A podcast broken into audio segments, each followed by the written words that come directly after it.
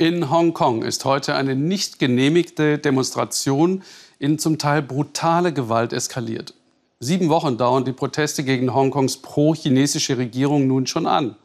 Ursprünglich ging es erst gegen ein Gesetz, das erstmals Auslieferungen an Festlandchina erlaubt hätte. Inzwischen aber stellen die Demonstranten weitere politische Forderungen. Tamara Anthony hat die Lage mit ihrem Team vor Ort beobachtet. Der Tag beginnt friedlich. Hongkong zeigt sich von seiner schönen Seite.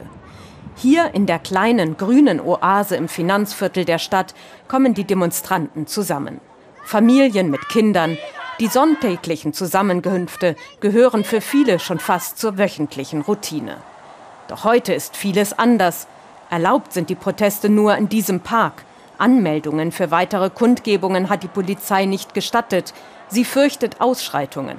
Allein der Park füllt sich schnell. Es kommen weit mehr, als hier Platz haben. Mir war schon klar, dass so viele kommen werden, obwohl die Polizei es extra klein halten wollte und die Demo nur in diesem Garten zugelassen hat. Es war klar, dass mehr kommen werden, als in diesen kleinen Garten passen.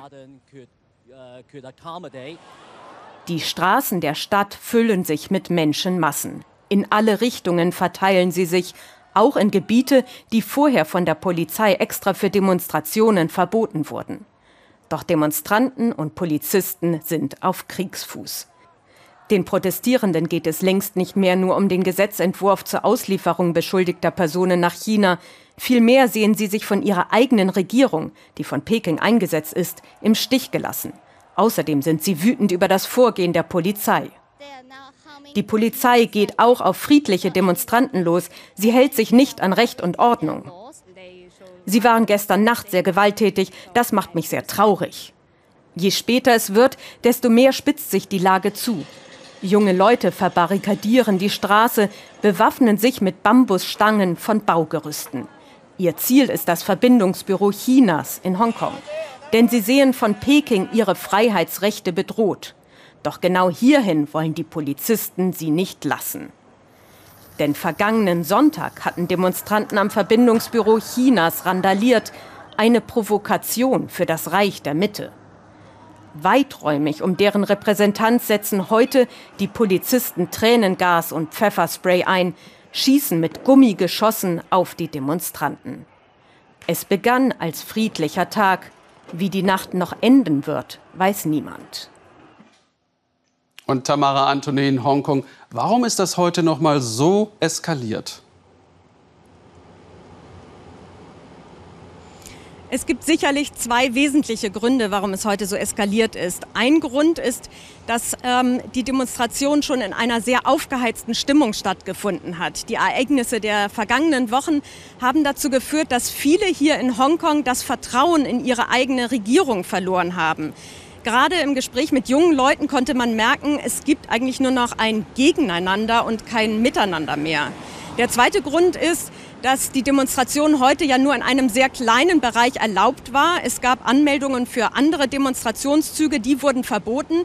Das ist sehr selten in Hongkong. Viele haben das als Provokation aufgefasst und darum eben sind sie auch explizit ähm, so äh, gegen, die, gegen die Polizei eingestellt. Es bedeutet allerdings eben auch, dass wenn in andere Bereiche vorgedrungen wird, dann ist das illegal und dann geht, kann die Polizei umso vehementer gegen diese Demonstranten vorgehen. Mhm. Tamara, die Polizei, das hat man gesehen, ging mit Tränengas und Gummigeschossen brutal gegen die Demonstranten vor. Und die wiederum waren aber auch teilweise mit Stöcken und anderen Dingen bewaffnet. Warum bleibt das nicht bei friedlichem Protest?